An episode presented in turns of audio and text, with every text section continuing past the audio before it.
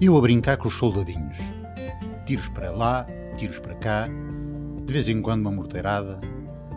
Depois era ataques dos comandos, heróicos e valentes. O Rambo, o Arnold Schwarzenegger, muito machos e nada fluidos. E granadas, muitas. E os meus ganhavam sempre. E bem, é um pouco isto. Ah, e antes que me esqueça, há um mirrado de bigodito de Palerma que aparece sempre muito sério, a dizer coisas sérias e a fazer coisas sérias. E o bigodito é pá, deprimente. Quanto aos dois volumes, muito bons. Boas leituras.